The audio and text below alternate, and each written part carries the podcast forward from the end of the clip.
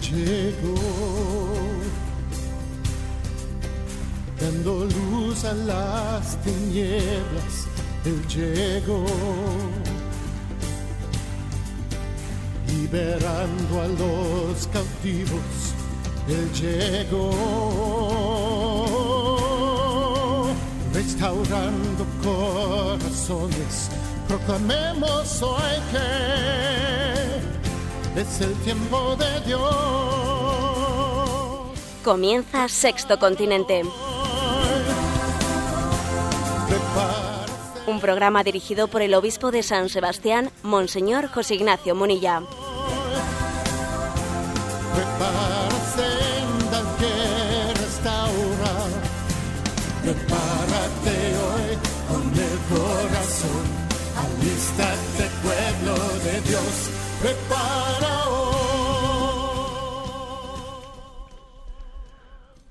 Un cordial saludo a todos los oyentes de Radio María.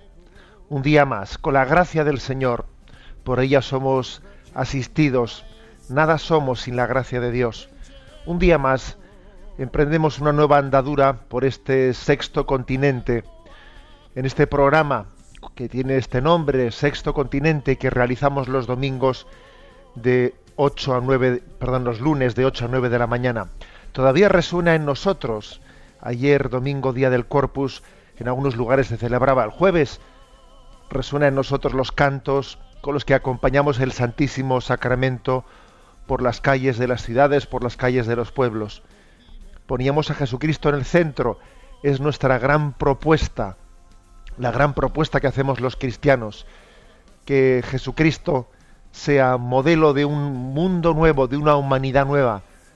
También que Jesucristo humanice las redes sociales, que humanice el sexto continente, que la palabra de Cristo sea palabra de sentido, que dé sentido a esta vida. Y queremos también que dé sentido a tantas preguntas como se formulan a través de las redes sociales.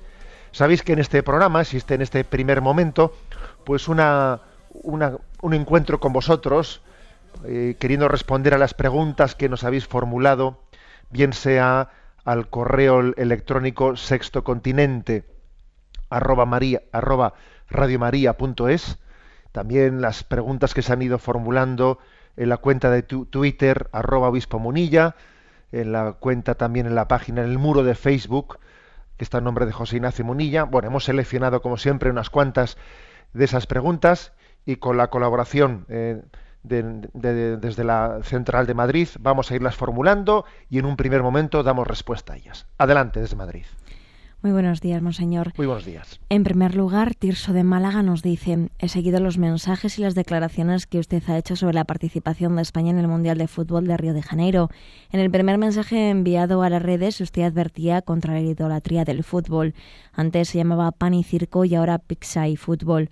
Luego le escuchamos denunciar la inmoralidad de la existencia de unas primas de más de 700.000 euros para cada miembro de la selección española en caso de ganar el Mundial. En el programa anterior de Sexto Continente usted leyó y comentó el mensaje del Papa, grabado especialmente para los brasileños, subrayando los valores positivos del deporte. Y finalmente me impactó el mensaje que usted envió a las redes cuando España caía automáticamente eliminada al ser derrotada ante Chile. El saber perder con paciencia enseña a ganar con humildad. Ahora llegan rumores de que el ambiente en el seno de la selección española se ha tensado y se ha enrarecido al máximo por motivo de la derrota humillante. ¿Qué lectura hace usted al respecto? Bueno, la verdad es que las noticias que sirven los medios de comunicación, pues siempre hay que cogerlas eh, un tanto con pinzas, ¿no? Sobre todo cuando, pues a raíz de unas imágenes se pretende extraer algunas consecuencias, que, como que hay una tensión en el seno de la selección eh, española, bueno, pues es posible que algo haya de eso, pero tampoco es cuestión de hacer de la rumorología, ¿no? Y de las consecuencias que se extraen de alguna de alguna imagen, etcétera, hacer una tesis de ello sería exagerado. Pero sí es verdad, ¿eh? sí es verdad que tenemos tenemos experiencia de lo que es la condición humana y ocurre por ejemplo, ¿no? con los partidos políticos, que cuando ganan las elecciones, pues todos son dentro del propio partido político, todos son hermanos y se llevan muy bien, porque claro, como hay para repartir para todos cargos y sitios, ¿no? Y sin embargo cuando se pierden unas elecciones, entonces dentro del propio partido se crean unas tensiones tremendas porque como no hay para repartir ya eh, van a tener que dejar algunos cargos, etcétera, y tienen que volver a casa, se crean unas tensiones tremendas. Es posible, ¿no? que también exista ese riesgo en este momento, ¿no? dentro de la de la selección de la selección española. Recuerdo haber escuchado eh, al, periodista Antonio Burgos una, una expresión hace años ya se la, se la escuché pues así graciosa, ¿no? Decía Antonio Burgos que cuando no hay patos hay patás, ¿eh? decía, cuando no hay para todos hay patadas. Así lo decía de una manera castiza. Cuando no hay patos hay patás. ¿eh? Y, me parece que de esto tenemos que extraer una lección, ¿eh? una lección. Eso que mandé yo las redes sociales, el saber perder con paciencia enseña a ganar con humildad, es que es que no hablemos únicamente de fútbol, es que hablemos de nosotros mismos. Es que no ocurre acaso a veces que la propia familia, cuando hay problemas, cuando hay problemas, curiosamente el demonio obtiene, obtiene, digamos, el, el logro, la victoria de separarnos, de tensarnos, en vez de estar todos unidos como una piña. Es que cuando hay dificultades, cuando pintan en bastos, precisamente es el momento en el que tenemos que estar todos como una piña unidos. Y ahora no hablo, no hablo de fútbol solo, ¿eh? hablo de la vida misma, hablo de lo que ocurre en el seno de la familia. ¿Cuántas familias se han roto? ¿Cuántos matrimonios se han roto? Porque hay, viene un problema un poco serio, con un hijo, con tal, con cual, y entonces ese problema crea tensiones en el matrimonio y termina rompiéndose. Es que justamente cuando hay problemas es cuando hay que unirse como una piña para hacer frente a los problemas. ¿eh? Y la tentación del maligno es ponernos nerviosos, de alguna manera, pues tensarnos, eh, tensarnos y, hacer imposible la convivencia porque no tenemos capacidad de afrontar, ¿eh? de afrontar las pruebas de la vida. Por lo tanto, yo, yo extraería ¿no? de esta consecuencia. Es muy importante ¿no? que mm, las pruebas de la vida no sean, eh, digamos, un instrumento del maligno para fracturarnos, tenemos que más bien, responder de la manera contraria. O sea, las cruces de la vida, los problemas de la vida nos tienen que, nos tienen que unir ¿no? para afrontarlos conjuntamente. Damos, eh, damos paso a la siguiente pregunta. Adelante. Manuela desde Madrid nos comparte, soy una oyente fiel de Radio María. No se puede imaginar usted lo que es lo que ha supuesto Radio María para mí. Tengo 60 años y soy soltera. Durante mucho tiempo me he rebelado contra mi soltería y contra mi soledad. En realidad no estoy muy segura si mi rebeldía no era en última instancia contra Dios, pero sin embargo la escuché de Radio María que me ha ayudado a aceptar mi soledad con paciencia y con confianza. No le voy a negar que cuando a veces escucho hablar de los ermitaños y de aquellos que han hecho de la soledad su vocación, algo chirría dentro de mí. ¿Será quizás porque en el cielo no estaremos solos, sino en la perfecta comunión con Dios y con los hermanos? Bueno, pues la verdad es que eh, esa experiencia que nos comparte Manuela, pues yo creo que es muy sincera. ¿eh? ha tenido como una lucha, ¿eh? lucha en la vida, pues para saber llevar, ¿no? Pues un cierto grado de soledad. Y claro, a veces nosotros hablamos de la soledad en unos términos así muy poéticos o muy místicos, ¿no? Pero la soledad es muy hermosa cuando se tiene a quien contársela. Eso alguien se lo escuché y decía, sí, la soledad es muy hermosa cuando tenemos a quien decírselo. Entonces sí es muy hermosa. Pero es verdad, ¿no? Que, que el hombre no está hecho para la soledad, que el hombre está hecho para la comunión, está hecho para la comunión ¿eh? y que en el cielo eh, no habrá soledad, todo lo contrario, habrá comunión, comunión de, eh, con la Santísima Trinidad, con el cuerpo místico de Cristo. Luego yo creo que esa experiencia de Manuela pues es una experiencia real, real de decir, a ver, yo la cruz, la, soledad también es una cruz. Y, y, hay que saberla sublimar, y hay que saberla sublimar y, y entender que que es una prueba de purificación en la que si uno la vive bien, la vive bien, pues encuentra, encuentra la presencia de Dios eh, dentro de nosotros, que quiere ser nuestro amigo, que quiere ser nuestro acompañante. En vez de cerrarse en su casa haciendo una lectura victimista, pues se abre a la comunión con el prójimo, a la comunión con los más necesitados, a la comunión con los que también padecen soledad. ¿eh? O sea que me parece eh, nosotros a veces, algunos, ¿no? Suspiran por la soledad, eh, porque parece que a veces la soledad es un privilegio que algunos quieren alcanzar, ¿no? Mm, pero sin embargo también es una, una, cruz de la que uno, de la que uno quiere eh, también librarse. Las dos cosas son verdad. A veces suspiramos por la soledad y a veces nos pesa, nos pesa muchísimo. Yo creo que lo importante, lo importante es sencillamente mm, irnos purificando en ella, no cerrándonos a nosotros mismos, ¿no? Y entrando en la, en la comunión, como tú has hecho, Manuela, y, bendito sea Dios que, que Radio María haya podido ser un instrumento, ¿no? Para entender que en esa aparente, en esa aparente soledad no estás sola, no estaba sola, en ningún momento lo has estado. Si Radio María ha sido un instrumento para ello, pues le damos gracias a Dios. Adelante con la siguiente pregunta. Sergio de Cáceres nos hace la siguiente consulta. Soy un joven de 20 años, le escribo porque en las últimas semanas del curso universitario hemos tenido unos conflictos muy grandes entre los compañeros de piso. Nuestra relación se ha tensado por una serie de circunstancias que ahora no vienen al caso. Estamos a punto de regresar cada uno a su hogar para pasar las vacaciones y tengo una lucha interior muy grande. Algunos compañeros del piso ya me han pedido disculpas y yo se las he aceptado, pero ¿debo yo también pedir disculpas si no tengo conciencia de tener la culpa de lo que ha pasado? Bueno, vamos a ver, Sergio. Yo creo que yo creo que distinguiría dos cosas, ¿no?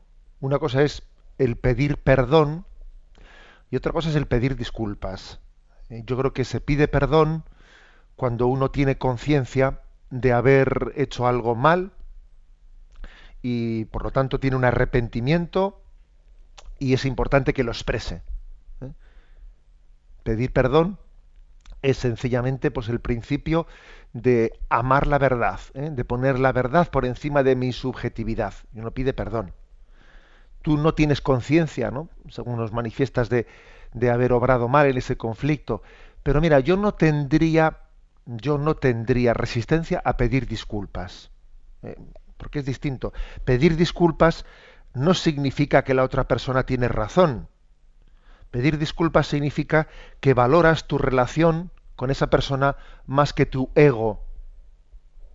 O sea, pedir disculpas es decir, mira, discúlpame porque igual no me he expresado bien, discúlpame porque porque podríamos haber llevado orientado mejor este conflicto que hemos tenido. Seguro que yo también no he sabido expresarme eh, pues adecuadamente o convenientemente. Pedir disculpas en el fondo no es no es dar la razón o dejar de darla. Eh, es diciendo, mira, la relación que tengo contigo para mí está por encima, eh, por encima de, de, este roce o de este problema. Yo, yo así entiendo, ¿no? Creo que es una cosa es pedir perdón, y otra cosa es pedir disculpas, ¿eh? que creo que es una, como, he dicho, ¿no? una valoración de la relación personal con esa persona y lamento pues haberte causado un sufrimiento lamento ¿eh? pues lamento que, igual lo que he hecho lo que he dicho pues lo hayas percibido pues como como algo pues algo no conveniente lo lamento no era no era mi intención ofenderte no ese creo que es el sentido de pedir disculpas adelante con la siguiente pregunta María Luisa de Zaragoza pregunta, he asistido a una conferencia sobre la relación fronteriza entre la ciencia y la fe. Está claro que es muy importante que la ciencia respete la autonomía de la fe y que la fe haga lo mismo con la ciencia. Cada una de ellas tiene su campo específico, pero ¿no le parece a usted que hay momentos en los que la ciencia le cuestiona a la fe y la fe le cuestiona a la ciencia? Yo creo que sí. Yo creo que sí es cierto que aunque tienen una autonomía, eh, es verdad que hay un diálogo entre ellas que, les hace pensar y matizar las cosas. ¿eh?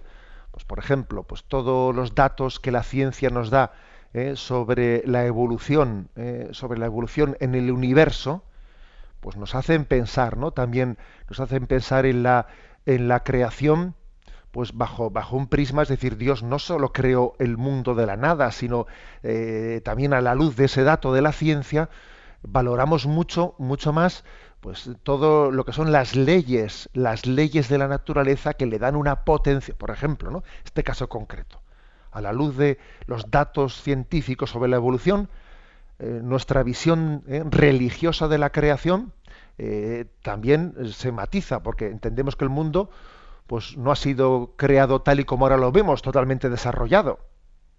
Dios ha creado la materia de la nada, pero tiene un gran valor, descubrimos ¿no? que, esas leyes, esas leyes físicas que Dios ha puesto en la naturaleza son maravillosas, ¿no? De alguna manera forman parte también de, ese don de Dios creador. Y al revés también, o sea, hay muchos datos de la fe que también tienen que estar eh, cuestionando, ¿no? iluminando ¿no? Eh, pues a, la propia ciencia. Por ejemplo, pues a ver, la ciencia nunca sabrá por qué el universo se ha tomado la molestia de existir. Eso no lo sabrá nunca la, ciencia. La ciencia se limita a constatar, ¿no? Pero claro, eh, se queda como pendiente la pregunta por el sentido. ¿Y, por qué se ha tomado la molestia de existir? ¿Por qué el, el ser y no la nada, ¿no? ¿Por qué todo este orden en el universo y no el caos? eso también son preguntas que desde, desde la concepción religiosa, teológica de la vida, se le, se le plantean al científico y no está en su campo el responderlas, pero obviamente el científico se tiene que, estar, que quedar abierto al misterio. ¿eh?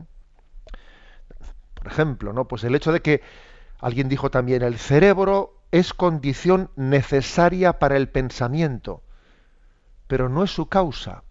Es que el pensamiento no es algo meramente físico, químico, biológico, no. ¿Eh? El alma es el nombre que damos a un desconocido cuya existencia no ofrece duda. O sea, el propio científico no tiene, no tiene duda ¿no? en que existe un yo, un tú, un él. Pero ¿dónde está? Eh, ¿Dónde radica ese yo, tú, él, eh, biológicamente hablando? Pues es que dicen, pues no, no, sé identificarlo. ¿Dónde está el yo? ¿Dónde está la persona? Eh, o por ejemplo, ¿no? Pues cuando los científicos hablan y utilizan el término azar, el término casualidad, ¿no? Y claro, y de alguna manera, pues es, como decía Aristóteles, ¿no? Pues es como una etiqueta para nuestra ignorancia. Hablar de azar, de casualidad, es una etiqueta, es un, recurso dialéctico, pues para decir, mira, esto no lo sé, y voy a decir que, todo esto es casualidad. ¿eh? O sea que sí, yo creo, María Luisa, que en esa conferencia ¿no? a la que has asistido, pues eh, aunque es importante subrayar pues que ciencia y fe eh, pues no deben no deben de mezclarse porque tienen su propia autonomía etcétera.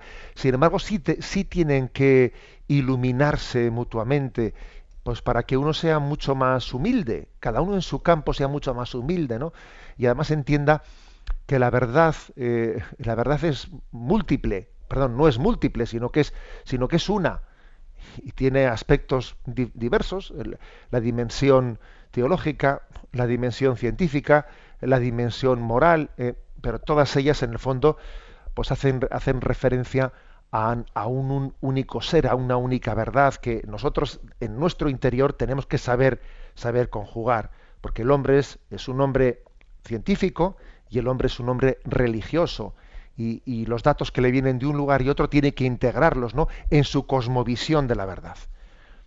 Adelante con la siguiente pregunta. Toñi de Valencia nos dice, tal vez le va a parecer a usted una tontería lo que voy a preguntar, pero a mí me preocupa, porque no sé si lo estoy haciendo bien. Soy una profesora en un instituto y tengo la impresión de que el 80% de mis esfuerzos educativos no van dirigidos tanto a comunicar la verdad cuanto a que este resultado resulte simpática a los alumnos y a mis compañeros de claustro. ¿Qué me podría decir usted al respecto? Bueno, yo creo que se puede entender bien o mal eso, ¿eh, Toñi? Vamos a ver. Eh, el esfuerzo pedagógico de una profesora diciendo, a ver, yo eh, explico una verdad y tengo que hacer ¿no? un esfuerzo pedagógico para que esa verdad resulte atractiva o simpática a los alumnos.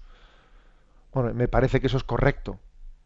Que eso es correcto, porque claro, no vale con meramente con explicar una verdad teórica, sino, sino tenemos que mm, que ayudarles a que sea atrayente, a que sea atractiva. Otra cosa distinta, que no sé si quizás tú vas por ahí, es el que uno eh, esté gastando sus esfuerzos no en que la verdad sea atractiva, sino que en que yo caiga simpático. Eso es otro tema.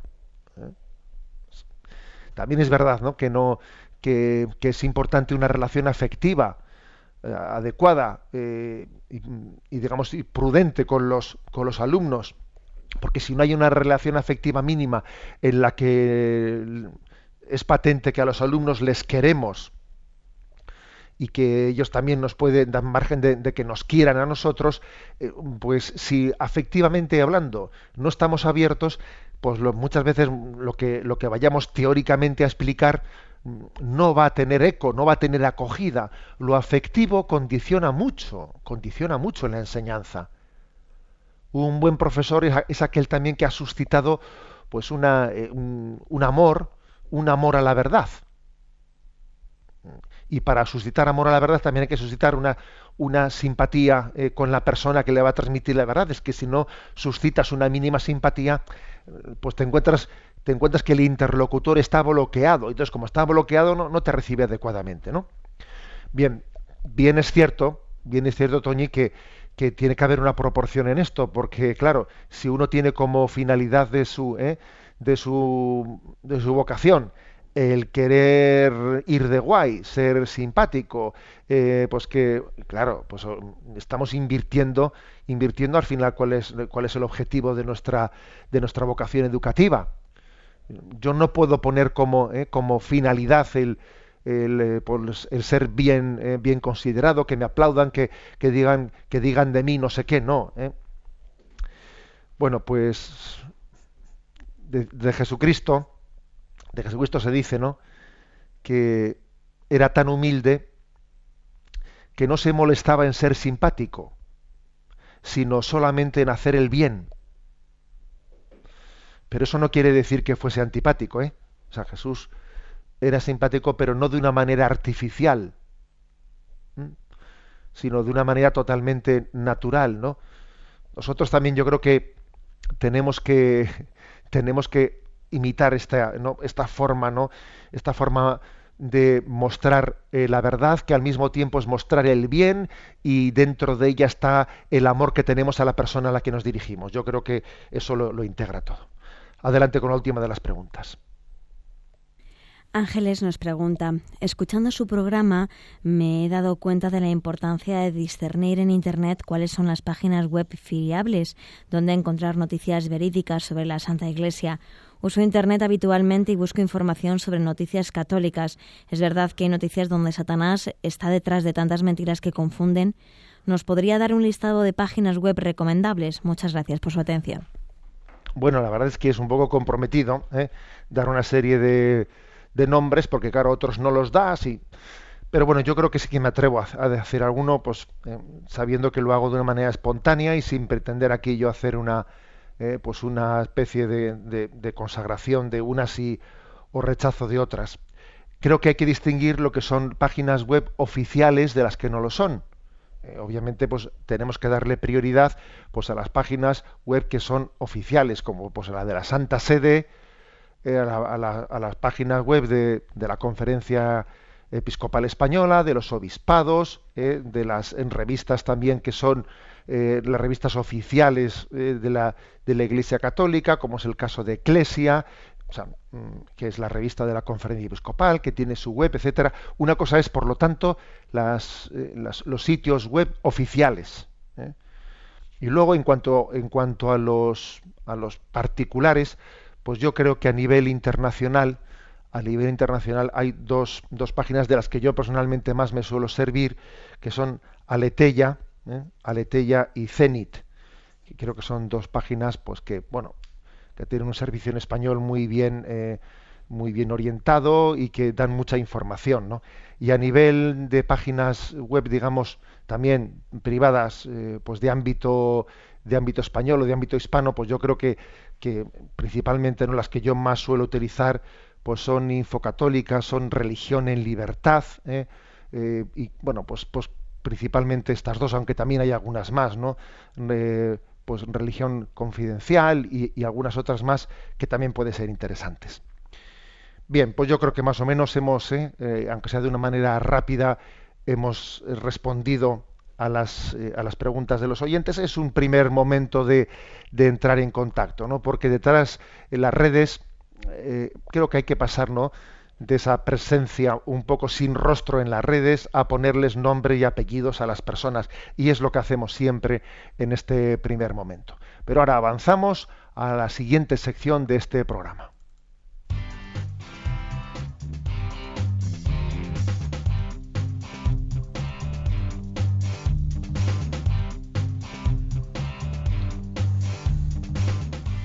Repasando las redes.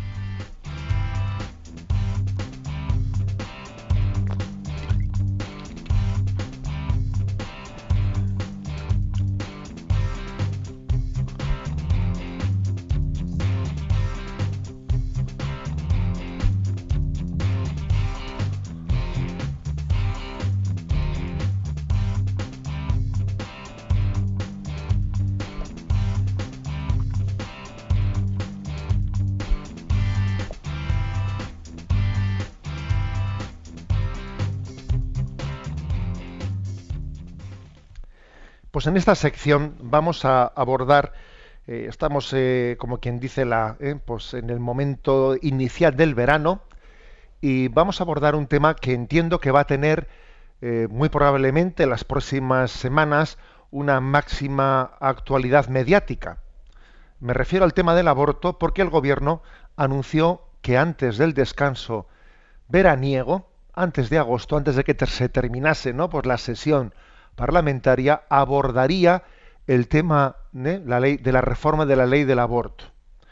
Por lo tanto, creo, ¿eh? creo que debemos, a veces, a veces, cuando se, tiene, se está huyendo de un debate serio y profundo, se suelen elegir estas fechas así preveraniegas para votar y para que llegue el mes de agosto y borra, no hablamos mucho de esto, como es un tema que nos resulta incómodo, pues venga, vamos a hablar, vamos a votar y nos vamos a y que venga agosto y que y que venga y que eche un manto un manto en el olvido, ¿no?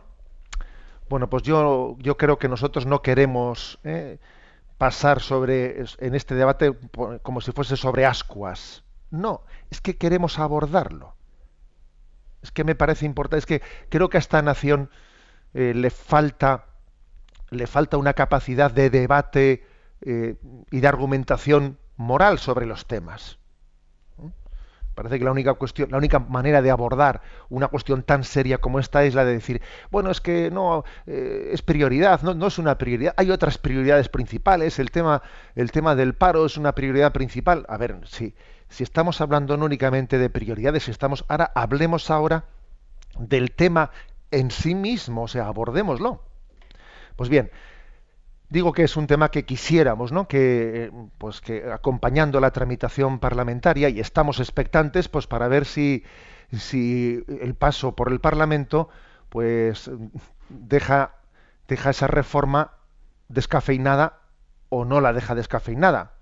Desde luego en sí misma sabemos que, esa ley de reforma no es la ley que los católicos quisiéramos.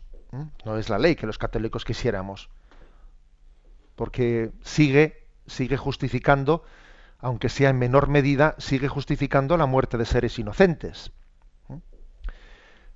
Pero, por otra parte, estamos expectantes a ver si eh, en, su, en, su, tramitación parlamentaria todavía pues, es más descafeinada, ¿no?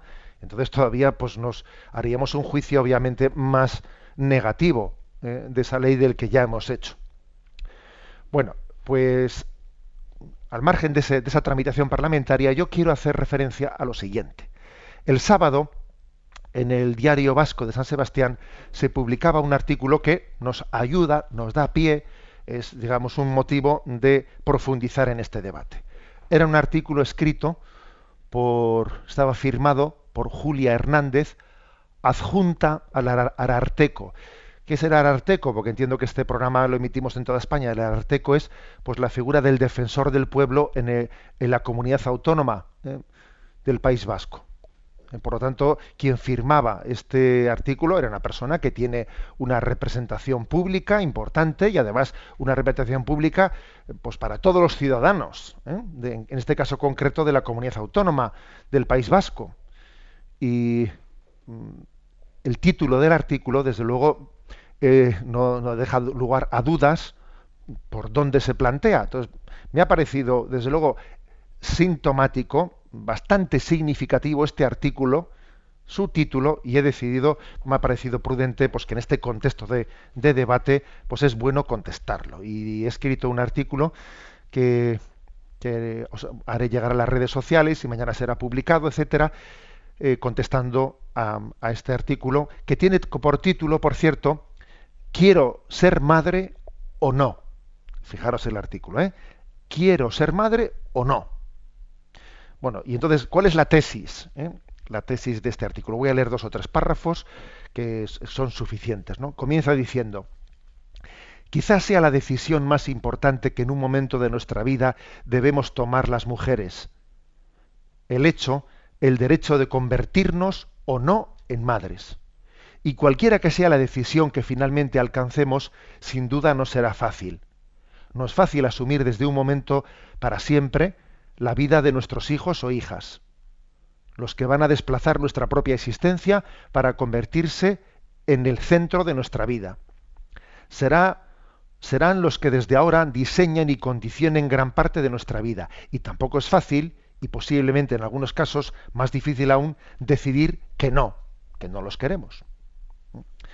Bueno, entonces continúa este artículo de la adjunta eh, al defensor del pueblo, al Ararteco, diciendo que es una amenaza para las mujeres eh, pues decir que hay que proteger el bien, el bien jurídico de la vida, según la sentencia del Tribunal Constitucional de 1985, porque eso dice, nos obliga a convertirnos en madre contra nuestra propia voluntad.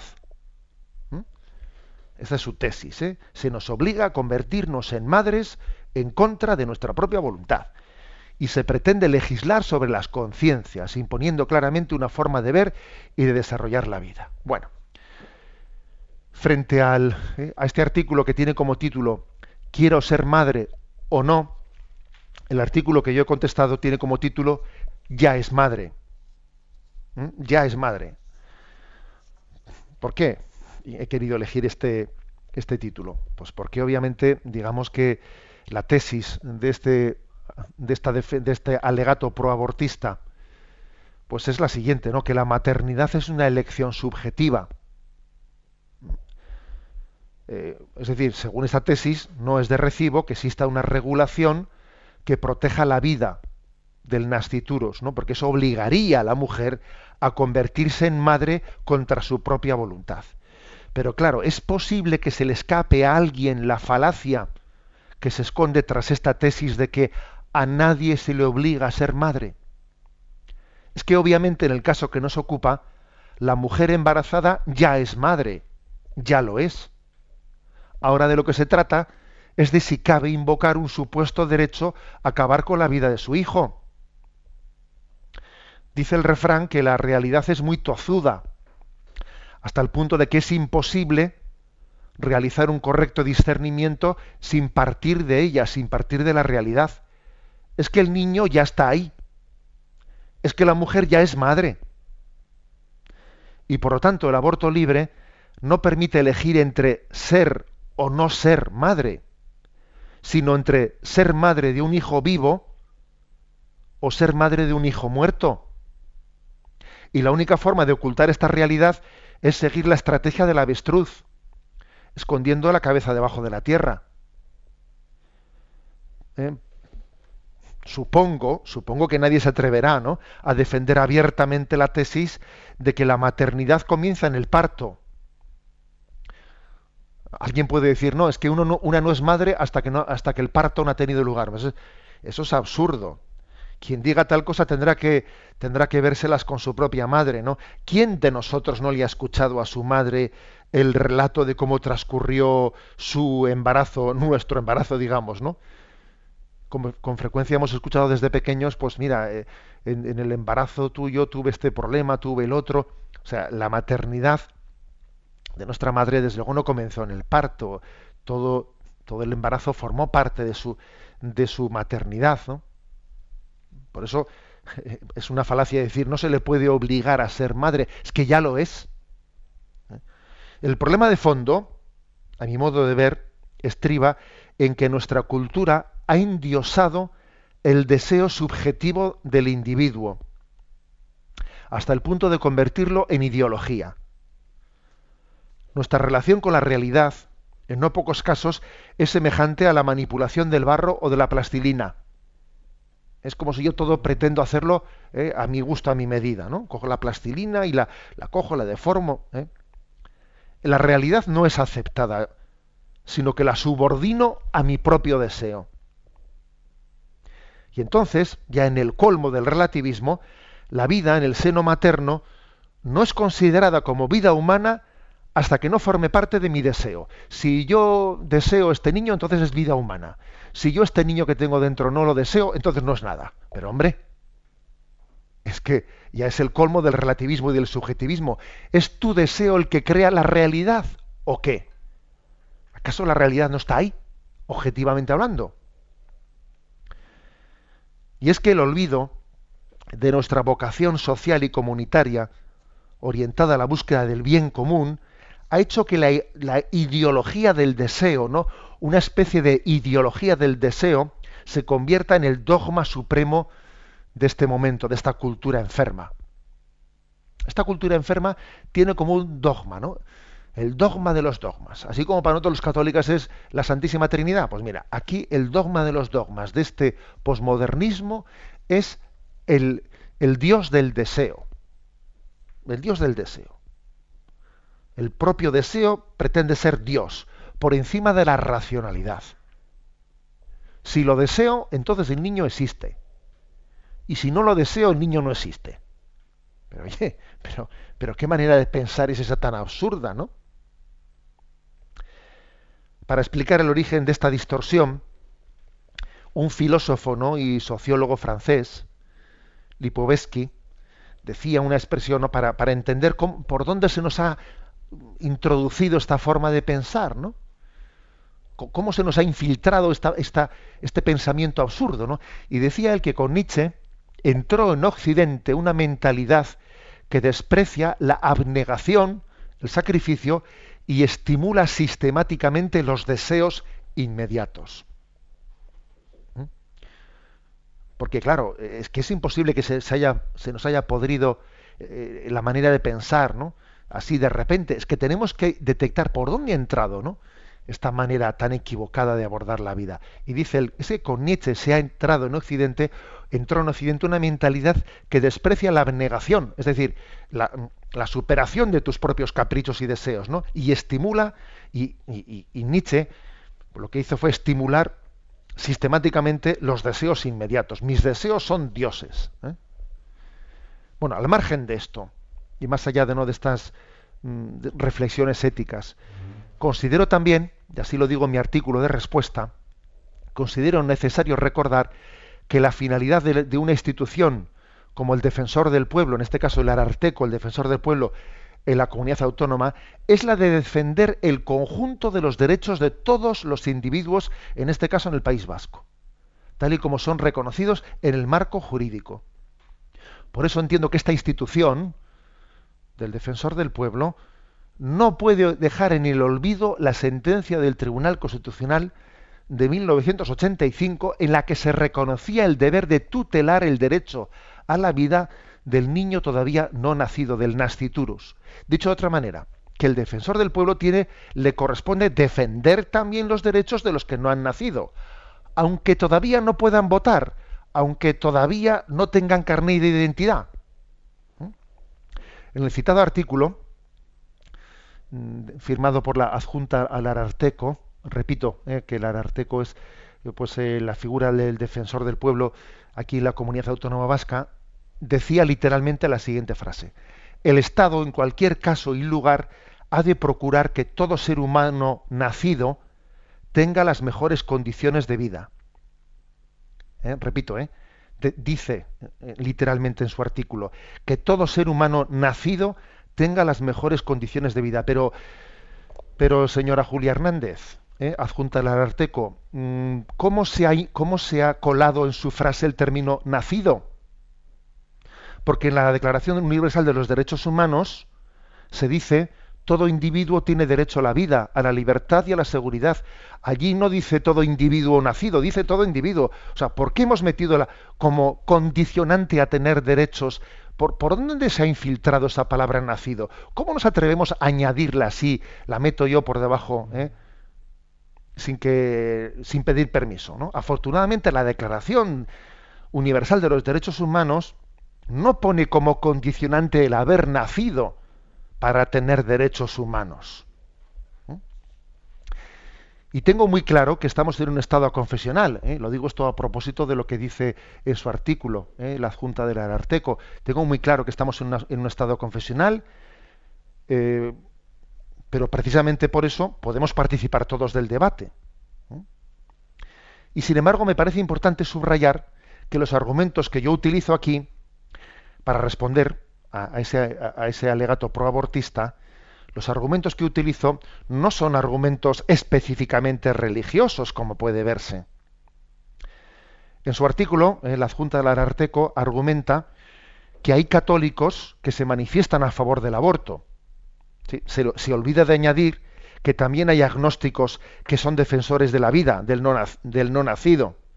Y por ello se equivoca de forma radical quienes acusan a la Iglesia de querer imponer unos valores católicos a la sociedad el reconocimiento de la dignidad de la vida humana no es un valor exclusivamente religioso, sino que está llamado a ser el suelo ético común de una sociedad plural en la que hay sitio para todos. Es que esto es de ley natural, ¿no? Por otra parte, la Iglesia no tiene la pretensión de representar al conjunto de toda la ciudadanía. No, la Iglesia representa a los católicos, no al conjunto de toda la ciudadanía. Al contrario que una institución pública como es esta, del defensor del pueblo. Es que el defensor del pueblo tiene que representar a toda la ciudadanía. Y por ello, y por ello no puede tomar parte por ideológicamente en un debate. Una institución como la, como la del defensor del pueblo no debería de tomar parte ideológica por, por el, en favor del feminismo radical, como es este el caso. ¿Mm?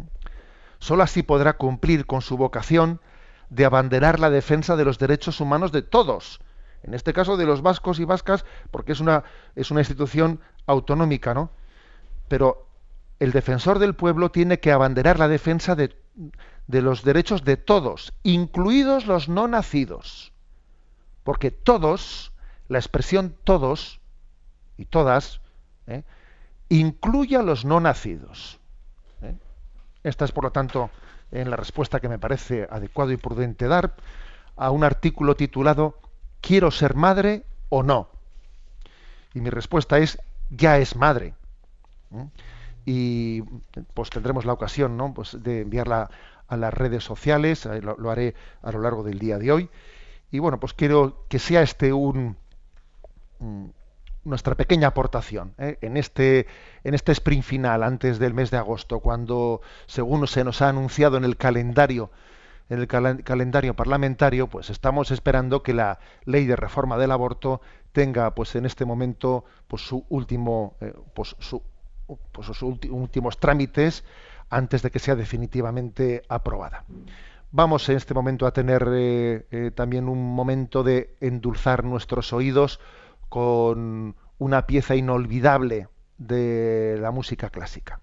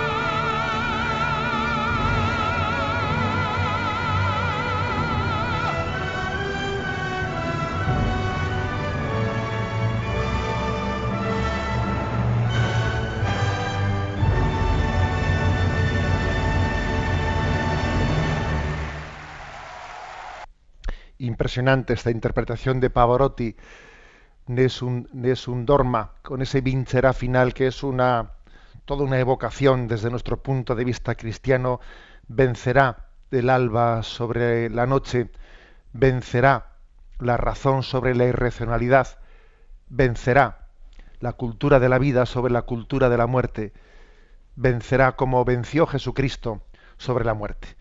Vamos, por lo tanto, adelante en este programa con la siguiente de las secciones.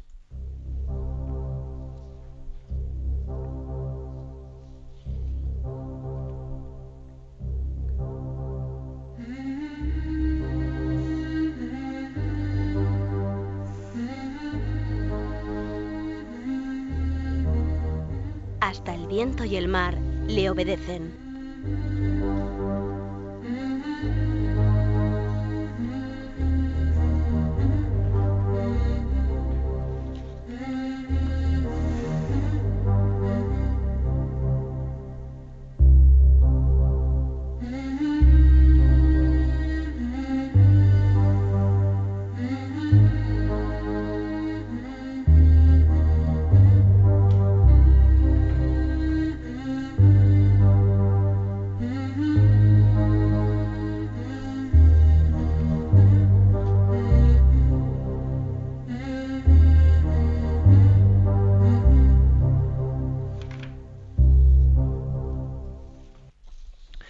Esta sección, aunque sea de una manera muy breve, quiero hacer referencia pues a un artículo que una periodista del Washington Post ha publicado, se llama ella Brigitte Schult, ha publicado un artículo muy interesante con el título de Epidemia Nacional del Estrés. Criticando, haciendo una crítica yo creo que muy, muy intuitiva, muy sagaz, sobre lo que podíamos llamar orgullosos de estar agobiados. ¿eh? A veces en, este, en esta cultura en la que hay un gran vacío interior, parece que pues uno se elogia a sí mismo si se presenta delante de los demás diciendo es que me quejo de que no tengo ni un minuto, estoy totalmente eh, totalmente desbordado de trabajo, etcétera, y uno parece que se elogia a sí mismo, se autoestima a sí mismo diciendo que no tengo tiempo para nada y que estoy totalmente estresado, etcétera, etcétera, ¿no? Es como la sensación, es la sensación, ¿no? De estar como si la sensación de estar ocupado fuese un tranquilizante ante el vacío existencial, dice ella en su artículo. ¿eh? Estoy totalmente ocupado y esto, aunque luego esté vacío en mi vida, mi vida está vacía, pero como estoy totalmente ocupado, eso parece que es un tranquilizante, ¿no? Me ha parecido interesante esta, esta reflexión, ¿eh? porque se supone se supone que la medida en la que este mundo ha avanzado, pues tendríamos que tener más, el avance de la tecnología, pues tenía que dar mucho más pie a que tuviésemos más tiempo para nosotros mismos, ¿no? Y deberíamos de valorar positivamente el tener más tiempo para las relaciones humanas, más tiempo para lo esencial, pero, mm, pero no, fíjate tú. ¿eh? Eh, se supone que aquí lo que está bien visto es, el que yo soy una persona eh, tan, eh, tan importante que estoy ocupadísimo y, en la agenda no me cabe nada ¿no? y parece que uno hace alarde alarde de estar totalmente desbordado no orgullosos de estar de estar agobiados. Y con eso con esa especie de huida para adelante estamos tapando nuestro vacío nuestro vacío interior bueno, el, estar desbordados o la sensación de estarlo, ¿eh? porque yo diría esto, o la sensación de estar desbordados, ha adquirido prestigio social. Quien se queja de no tener ni un minuto, a veces lo hace como una forma de elogiarse a sí mismo. Y, esto ocurre, eh, esto ocurre entre otras cosas cuando, pues, vivimos, o sea, trabajamos o hacemos las cosas de una manera muy desordenada, muy desordenada, entonces estamos en el trabajo y en el trabajo en vez de trabajar, pues eh, se están allí pues enviándose mensajes y, mensajes personales y PPS y no sé qué. Y luego voy a casa y en vez de estar a lo que tengo que estar, estoy haciendo estoy allí desde, mandando correos electrónicos del trabajo desde casa. En vez de estar cuando trabajo, trabajo y cuando estoy después fuera del trabajo, estar a otra cosa, mezclamos el ocio y el trabajo indebidamente. En el trabajo meto cosas de ocio y en el ocio meto cosas del trabajo. Y esa especie de desorden, de desorden tan grande, pues al final lleva a una, eh, a una sensación de hipertrofia, ¿no? que conduce a una gran insatisfacción, de como que el tiempo no me cunde de nada. Pero eso sí, soy una persona muy importante porque fíjate, estoy, estoy ocupadísimo. Ocupadísimo. Ella habla de, en su artículo, de la ironía de la abundancia. ¿Mm? ¿Qué se refiere por la ironía de la abundancia? Bueno, que pues, saber que hay 10 programas en televisión que deberíamos ver y que tengo que elegir nueve libros importantes que leer y que tendré que elegirlos, ocho destrezas indispensables para tu hijo que no está adquiriendo de clases particulares, siete formas de ejercicio físico que deberías de practicar, seis maneras de disfrutar de, tu ciudad eh, o de irte de vacaciones, todo eso te conduce a una sensación de insatisfacción, de que el tiempo no te cunde, pero tú estás encantado, encantado de estar agobiado, porque eres muy importante y no llegas a todo, ¿no?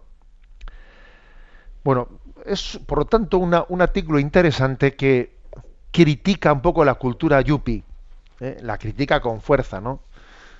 queriendo desenmascarar como detrás de ese activismo en el fondo hay un, vacío, un vacío interior. Y termina eh, recordando con nostalgia unas palabras eh, de Sinhauer pronunciadas el día de su elección como candidato republicano a las elecciones en 1956, fijaros bien, ¿no? Que decía,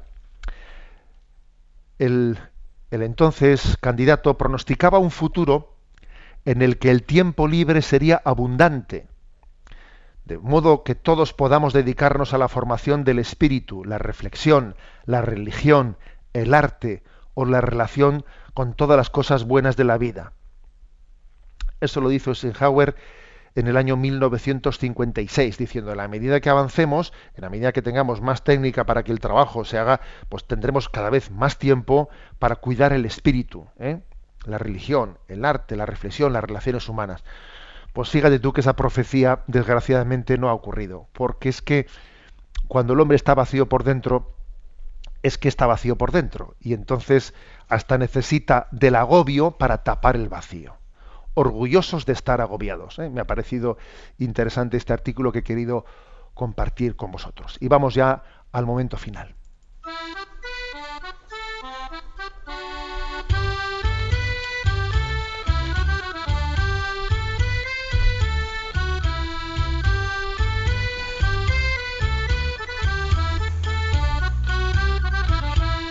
Una gota en el océano.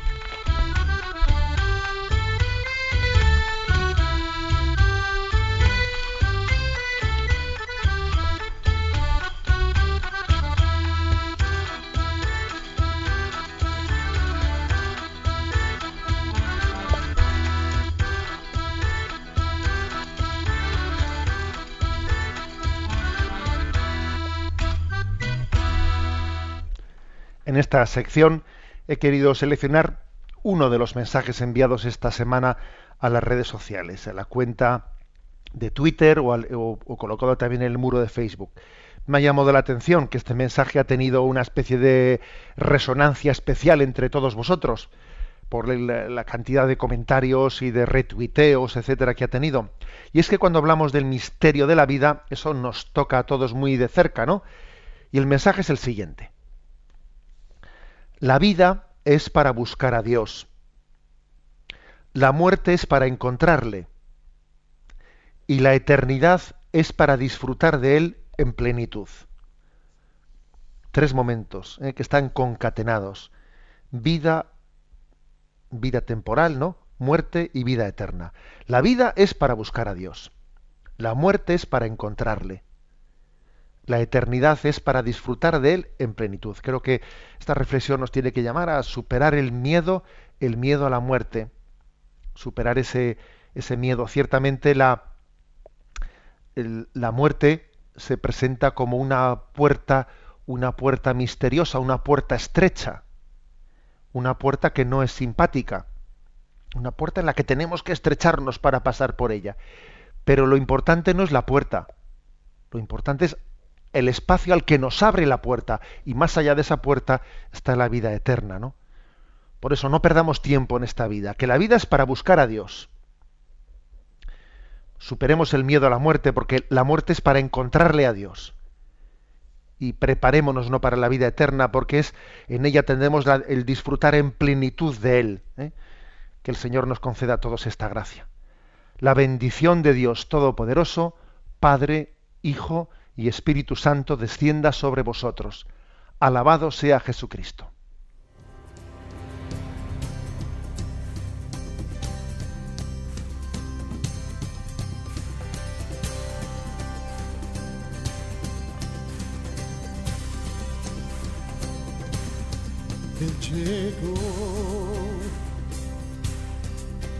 Dando luz a las tinieblas él llegó, liberando a los cautivos. Él llegó,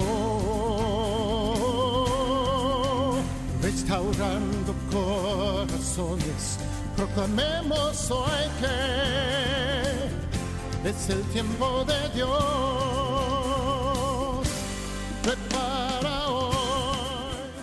Han escuchado Sexto Continente con el obispo de San Sebastián, Monseñor José Ignacio Munilla.